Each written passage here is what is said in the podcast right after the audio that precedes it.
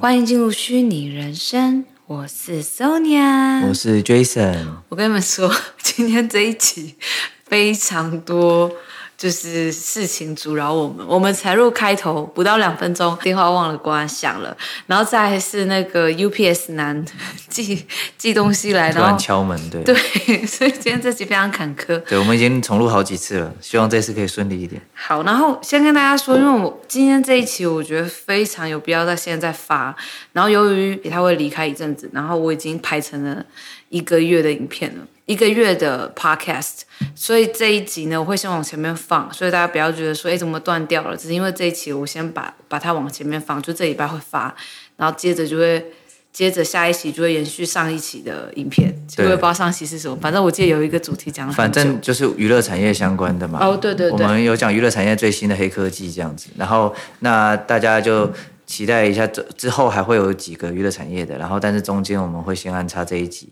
这一集要讲的是乌俄战争，嗯哼，嗯，然后数位战争，对，但是我觉得就是特别特别弄出一集想讲，是因为这个战这个战争不是只有在在一般这个土地上实体世界上，这个战争也延烧到了虚拟世界里头，嗯哼，所以我想先大家要就是一起回顾一下，目前俄罗斯不是受到很多制裁吗？对，然后。因为我们民主大部分现在国家都已经民主化了，所以对我们来说，就是俄罗斯还去发动战争这种事情来说是很不文明。文明对，然后，所以我们一般都是非常支持的乌克兰，在帮助他们，然后不管是经济上还是物资什么的。对，台湾也捐了很多。对对对，嗯。然后呢，所以但是现在我觉得有一些里头有些东西开始变得不对劲，所以我觉得想要跟大家聊聊看。所以我们首先先讲俄罗斯目前被制裁的事情好了，就是，俄罗斯当时不是被这个先一开始是有那个欧盟啊，然后欧美等等国家对。他们进行经最主要是经济上面的制裁嘛，还有 SWIFT 的那个贸易中断，对，这是这是最一开始的事情。好，但是接下来其实有几个大公司也开始采取动作，首先就是这个俄罗斯，它让这个。Facebook 就是现在的 Meta 嘛，嗯、跟 Google，嗯哼，居然让他们合作了，也不能说合作，应该说让他们的步调居然变得一样了。嗯，那他们呢都禁止，就是俄罗斯的政府相关的人员，就是使用他们的平台打广告。嗯哼，因为你知道，其实对呃共共产体系的国家来说，嗯，他们一定是会想要用这种铺天盖地的方式，就是去。去让大家呃正当化他们的这个发动战争的理由。嗯，其实不要说到这个 Meta 这边去了，他们俄罗斯自己就有，好像就是疑似有花钱给一些俄罗斯的网红，嗯，去讲一些一模一样的台词就被发现，然后这些台词当然就是他们去解释说说他们之所以要攻打乌克兰是有一些什么样的必要的理由或什么什么的，所以讲反正讲来讲去就是。他们就受到了这个两大企业的阻挠嘛，因为你想想看，你不能在 Google 跟 Facebook 最大的这些平台上面打广告，基本上你在网你在网络上的对影响力已经消对。削弱一半，然后不不止不止这样哦，嗯、哼。还有这个支付系统也开始去。阻挡俄罗斯，PayPal 有吗？对，但是现在就是 PayPal 好像没有，但是 Apple Pay、Google Pay 也很明确的，就是宣布说，在俄罗斯的这个平台，就是他们的范围停止，停止支持这个支付系统。哇！所以就就是要给他一个重创，这样。他们现在要正式封闭了。对，然后还有一个，我觉得就是就是蛮有意思的是，呃，因为除了这之外，那个。足球协会也是去禁止俄罗斯队代表队，就是这种国家代表队、运动队也被也被禁，然后连游戏里头的国家哦也也都被禁。也就是说，对，也就是说，你今天玩什么篮球也好，或什么的那种游戏，打打那种呃二 K 十七那种，你不会看到俄罗斯的国家代表队在里面，就连连游戏人物都不见了这样子。哇所以大家现在对他们是采取非常大的制裁，游戏业、娱乐业，然后科技业，连那种基本的支付系统什么的，全全部都封杀。天哪！对，但是我觉得现在有一个刚刚讲的嘛，就是有一点奇怪的一个事情是，嗯、就是你们有没有发现有一件事影响的不是只有政府，是影响到了人民的。就是当我开始讲到支付系统的时候，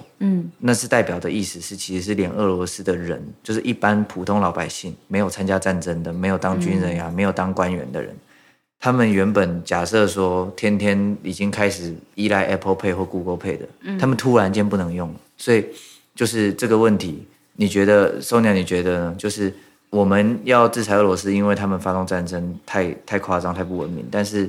去制裁到他们民众的生活上面这一点，你觉得就是等于说你觉得好或不好？还有你觉得有没有用？能达到什么样的影响？我觉得一开始他们发动战争就已经是很不好的行为，就会造成很多很多的后果。所以之前不是就一直有在讲，最无辜的还是人民。我觉得没办法，只能这样子啦。只能这样吗？那那那如果说今天只是、嗯、可不可以试着都制裁，都只只有制裁到政府？像第一个制裁啊，其实嗯，像第一个制裁，我觉得还算合合情理。就是我说 Meta 跟 Google，他们制裁的方式是说，他们会禁止官方在上面打广告。对，但这要怎么防？你要怎么知道他是不是官方？例如说，你是一说官方可能又塞钱，透过一些民间、啊、民间机构啊，或者是只是一些些一般人使用者。所以我觉得 Google 跟 Meta 他们其实还是有手下留情，其他人是直接做比较绝。那所以你觉得，如果就是如果你有你有这个权利做这种选择，你会觉得说真的没办法，就是要封杀要要就要彻底一点，还是你会觉得说网络上面不应该产生这种封杀行为，然后不应该做，你会比较倾向哪一哪一种？啊，这个问题好难哦。因为你现在似乎你觉得要控制说只封杀到政府，嗯、然后但没有影响到民众，这个范围很很难拿捏，对，啊、对不对？除非就是除非就是你真的要一个一个人工去核核对去审查，说这个广告。有没有一点点那种行为啊？也是，我觉得确实实行起来是很很困难的，就是要那么完完美的隔离，嗯，就是过滤掉人民，然后只杀政府。但是我也是觉得，就是我会去很容易会去设身处地想到说，嗯，那如果今天我是那个人民，我根本没有投票或支持我们的政府发动战争，嗯、政府发动了，然后结果我们突然间什么支付系统不能用，我突然间社交软体不能用。就会觉得关我们什么事？这样觉得哎、欸，奇怪，关我什么事那种感觉。对，可是你知道，你讲这件事就让我想到说，你刚刚这样问我，我竟然还犹豫。可是我们今天不是要讲到跟那个加密货币有关，嗯，然后他反而有立场了，去让哪一些国家不能使用加密货币，这个我就反对嘞。哦，对，我觉得很，我觉得很神奇耶，我不知道为什么会这样想。哎，我还没讲到这个 part 吧？对，你，你还没讲到。哦，但你我想说，你怎么突然间讲到这里？对，我懂。那我就继续讲下去好，既然你都讲到这个部分，嗯、我们一直都觉得这个事情很两难嘛，就是怎么怎么去适当的制裁。所以现在我们的制裁走的路线是比较偏向就是全封杀，嗯，这样子才能够真正给给他们造成影响。那说实在，我也觉得我也会很无奈的觉得会做这个选择，就是如果我是当权者的话，对，所以我会觉得不要再打打杀杀，战争早点停是最好，对谁都是最好。嗯所以为了这样子，应该要尽可能快一点把他们的经济完全断掉，让他们就真的没有钱可以继续打下去。我会这样想，但是当然我没那么懂这些政治学，所以这可能只是一个你知道我个人的那种无脑发言。嗯，好，但是接下来东西还不止如此，就是俄罗斯他也很聪明。你呃，你你记不记得我们之前有一集也聊过说，俄罗斯他原先哦，他原先的立场是封杀加密货币的，他原先不支持。对啊。然后你记得他后来改成有一点半半开放。对，因为人才会外流嘛。对，他们担心人才外流，那个时候担心的是人才外流。好，现在打仗了，然后他们不是被一堆国家封杀这些经济嘛？他们现在就说一件事，他就说他们想对他们的友好国，就是那个中国跟土耳其，嗯、然后呢，他们就说，因为因为中国跟土耳其有长期跟这个俄罗斯买能源，所以。这个能源部长就说：“我们现在也开放，你们可以用比特币跟我们买能源。就是你们刚刚听了前面的事情，现在这个意图应该已经很明显了。就是说，他们没有没有没有没有那个实体货币了。对，因为他们的实体货币。嗯”就被欧盟这一类的机构封杀嘛，但是欧盟封杀不到加密货币嘛，数字货币嘛，所以说他们现在就绕弯，他们就故意用一个开放这个能源采购，用这个比特币也可以啊什么的方式，他们就可以又找到一个管道，就是可以入入入手一些资金，然后再转，嗯、最后再转成他们自己国家的法币之类的。嗯，或者是他们甚至就在用比特币直接去跟一些支持用比特币采买军购的人去买，也有可能。讲到这里的话，就就是说又有一个问题产生，就是这个这个东西给我们的那种带给我们的一个影响是什么？是其实我们知道，就是这就是加密货币的威力，就是说加密货币。它最强的地方就在于它的中立性，它现在不归谁管这件事是最强的。嗯，但是反过来说，现在俄罗斯可以说是一个反例，它是一个不好的例子，因为对我们不希望他在花这些拿这些钱去用在打打打仗上面，但是他们现在就是这样做，然后也会成为以后有很多就有钱人去。避险就是让资产放在更安全的地方的位置。嗯、所以话说到有钱人的话，其实也有一个事情，也也是蛮大，对，蛮大的事情，就是关于瑞士银行。嗯、大家以前有没有看过《赌神》那个港片？噔噔噔对，然后对你有看过吗？嗯，周润发的哦。对对，然后就是如果大家有看很多次的话，因为我小时候看很多次，就是他们有提到那个最后他们赌不是现金赌赌不够嘛？然后他就会说什么：“这是我在瑞士银行的本票，价值什么几亿美金之类的。” 所以我觉得从那个时候就有一个概念，就觉得说：“哇，好像很有钱的人就是跟瑞士银行都有相关。”对，就很有钱的人钱好像都会放在瑞士银行。然后现在长大才知道说，因为瑞士银行一直以来是一个最中立的银行，它不是有任何的政党色彩，它也没有任何就是。国家去控制之类的，虽然它是开在瑞士，但是总而言之，它的立场一直以来是非常重要。你很厉害，嗯，为什么？你会你会让为了让大家有共情，去扯到一个噔噔噔。没有，但是说实在，我一听到瑞士银行就会想到赌神。我不会想到赌神，哎，那是因为可能我没认真看。那是因为你没有像我以前，我可能看港片看很多。你知道以前港片那几台都老是重播一样的，赌神一直播一直播，然后周星驰的片一直播一直播，你懂吗？嗯哼，所以我就会记得这这个台词啊。然后，好，话说回来，就是，但是现在瑞士银行，嗯，他们就做了一件从来没做过的事情。你说他们不中立了吗？对，他们冻结了五十几亿俄罗斯的资产。所以这件事情对我们民主国家要要一起帮忙经济制裁来说，是一个很大的帮助。问题是，对，有钱人来说。他们会有另外一个想法，嗯、他们会问，他们会产生心里会产生一个要重新解决的问题，就是说他们一直以来信任这个银行，嗯，所以才把大量资产摆在这。对，我觉得这个跟这个跟你站在哪个立场其实没有关系，这个跟破坏原本这个公平的。不站边的这个原则有关，你懂我的意思吗？我懂。也许瑞士银行他采取这个手段，是因为他认为战争这种事情已经超已经超越了对，就是我我对经济上面的原则跟跟对客户的一些一些原则。嗯。但是我的意思是说，他做了还是做了，然后会让这些有钱人不得不去想一个问题：是我要摆在哪里才安全？对，你知道刚刚我前面才跟你说，我觉得加密货币这样子被制裁，我反而觉得不行。我我现在要打自己的脸。因为我刚刚也，我刚刚就是又再重新想了一次。嗯，我觉得公平、公开、透明化、区块链中心这个价值理念是我们一直都很喜欢的。对。可是当有一件事情，譬如说像战争，它已经就是已经有点会打败、打破这个规则，可是是好了的话，那这样的话是不是其实我内心也没有那么去中心化？就我的想象。嗯，但是就是其实现在更更大问题是因为现在。就是这个加密货币还在发展阶段，还还没有太多的法规被写写的很成熟，对，所以所以我现在想一想，搞不好俄罗斯是因为他早就想好，他可以用这种方式去逃避经济制裁，所以他才敢发动战争，很有可能哦。你懂吗？因为你自己看，你自己看整个轨迹，哦、当然这我这样讲有点阴谋论，但是你仔细想，有一定的可能性，只要他们有够聪明的人，因为你看他们先前是禁止加密货币。后来他们发现这个东西的潜在威力或什么的，他们怕流失人才，他们采取了开放。嗯，现在他们发动了这个战争之后，然后。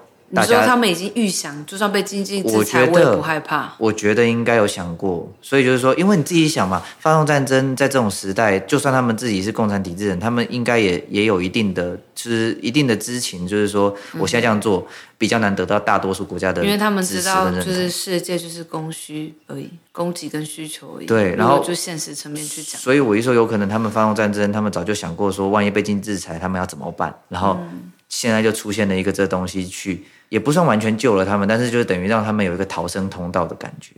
所以真的得说，就是这些去中心化这些理念，就是理理想上是我们想用在美好的东地方上，但是现实上太多残酷的事情，然后太多这一些会把很聪明的脑袋用在不对地方的人，那他们就可能会反过来利用这一点来来来得到自己的优势，或者是这个这个逃脱的路线。所以我就觉得这个议题。我们以前其实每一集几乎都在聊，但是现在有这样子的例子，嗯、我们突然有一点就是应该是说有更多的感受，你懂吗？对，因为其实没那么简单这样子。就本来要讲这一节的时候，我其实是会会想要再去提说，加密货币就是因为这个这场战争可能又会再爆发一次，因为它真的它不站边，可是可是这个世界是复杂的，对啊。就是本来想，本来刚刚是想要赞扬加密货币这个不沾边这个点，然后但现在又觉得说，那万一这个坏人可以使用这个不沾边的这个权权利，继续做不好的事情，我觉得这这都是新新东西要革命，嗯，会难免会产生的问题，所以我才说刚刚讲说，其实更重要的原因是时间点的关系。我觉得俄罗斯就是发现说，哎，现在这个东西才在发展中，没有太多规范。所以我现在，我现在用也就是应该也抓不到我，或或者是反正很难很难制裁我。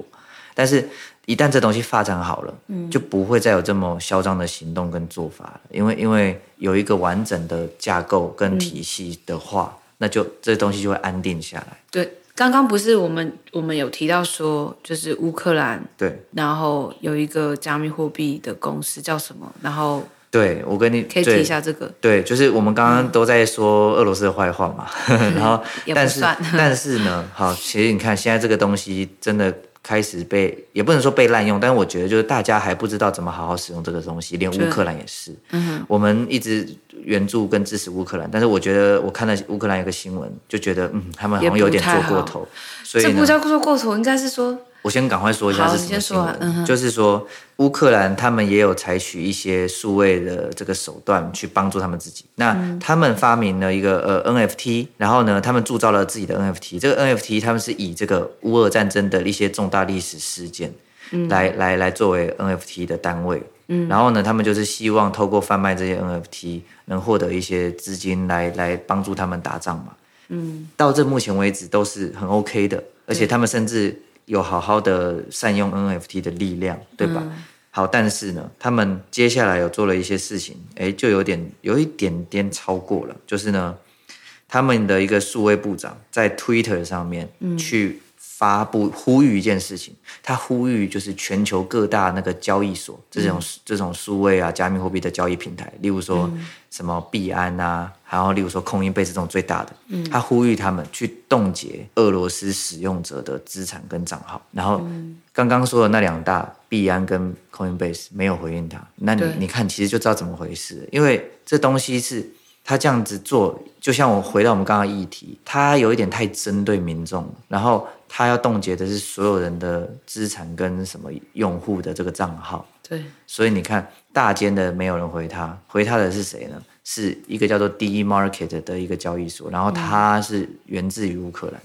就我第一次看到这个新闻的时候，我是觉得这样很不应该。可是我后来现在想想，我又觉得说，就是很难，就这个题目真的很难。但我觉得，如果说他那个什么 market 去这样做哈，那这样其实他就不公开、不不公平、公正。对，然后还，但是我有想过一点，D market 之所以是唯一一个会会回应的，是因为。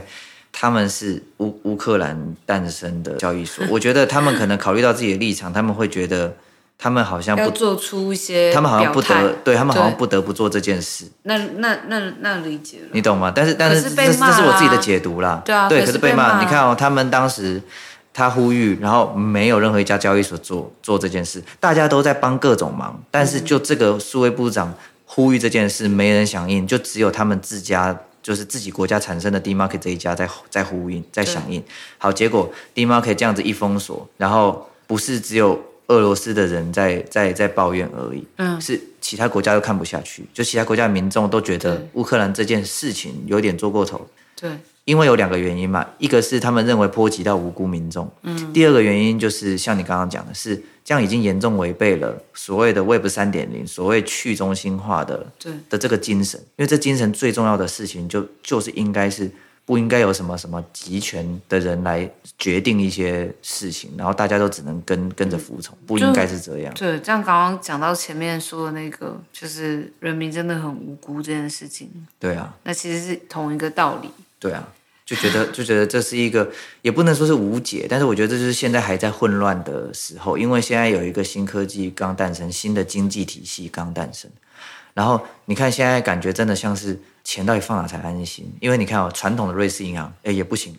它现在也会说冻结就冻结某一个国家的资产，就会加速大家会越来越信任加密货币吧？对，但是现在，所以现在很迫切需要的是加密货币要被发展成一个更更稳定、安全的阶段才行。不然，你看、嗯、我，我假设是个有钱人，我放好多钱在瑞士银行，结果我看到瑞士银行说冻结一个国家资产就冻结。那我想说，好，现在我不是这国家还好，我没被冻结。但是万一以后我这国家有什么原因，也是发生了一些事，瑞士银行说冻结我国家的就冻结，那我的钱突然间就不能用。那我想放到，对、啊、对，然后于是我想放到加密货币，对不对？我想放到这个数位这个平台里。嗯。结果这数位平台现在也搞这出，就是说也有一些交易所，对不对？他说他说，哎，我支持我的国家的决定，我也突然冻结这些账户，那不那不是一样的吗？就是那这样子，这个数位平台所谓去中心化。根本没有发挥，嗯，所以现在问题还是停留在一点，就是说，太多平台。我觉得问题就是人，就是这个东西，加密货币这个去中心化、公平、公正、公开，它明明就是一个很好的东西，会让它变成这样子，让我们很难做，就是让让就民众不高兴被什么冻结账户，或者是说什么抵制哪一个用户，这都是我们人害的。它明明是一个这么好的商品。对，所以主要就是因为就像你讲的，这个人是复杂的，就是有些东西你单纯探讨它是很理想、很棒的一件事，但是用在什么情况就会差很多。所以像像现在是战争，是一个混乱的情况下，大家就会用在很奇怪的地方或很极端的地方，甚至连你的出发点是好的都一样。你看。瑞士银行冻结是为什么？所以就是制裁他们嘛。但是，但是这件事的背后有另外一个意义在嘛？就是说，那你就不中立了呀。你一直以来是一个有品牌、有有有有公信力的，结果现在没有了。我，我想要，我之前有一个朋友说，就是有什他们国家的新闻是会被控制的。嗯，就哪些该给民众看，哪些不该给民众看。嗯，然后那时候就跟他讨论说，我觉得应该就是要让大家都知道，不然大家会井底之蛙之类的这样子。他说：“你不知道，就是人很多的时候真的很难管。嗯”他说：“政府这样是为了保护我们。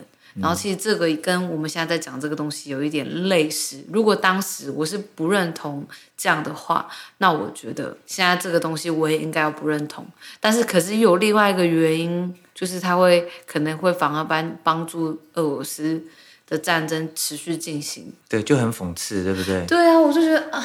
但是没有，但是我觉得，我觉得实际上来看还是很清楚的。就是我我刚刚也强调了说，现在是因为他们趁混乱，趁这事情还没发展好，所以他们就可以有利用的机会。但是等这东西大家、嗯、大家的意识、大家的 sense 都被培养起来了，对，其实就会有一个共识，会有一个共同的力量在制约这件事情，会达到一个平衡点、啊、就是现在还没平衡，所以大家都有点滥用。现在有权力的人还是很容易可以直接用这些数位平台做事，对。但是之后要真正发挥去中心化的时候，就是一个没有没有人可以只就因为自己的公司开的比较大，因为自己比较有钱，就可以做比较多的事情，就不会再发生。嗯。而且我刚好现在这样可以给大家一个预告，我们之后也可以聊一聊什么呢？最近还有一个大事就是。那个以太坊不是要宣布要推出二点零了吗？对，差不多推出了，推出了，还没，还没吗？对，差不多在六六、oh. 月，他们预计是六月份。嗯，然后我也有认真的看了一下他们的这个方向，就是具体的二点零可以带给大家什么？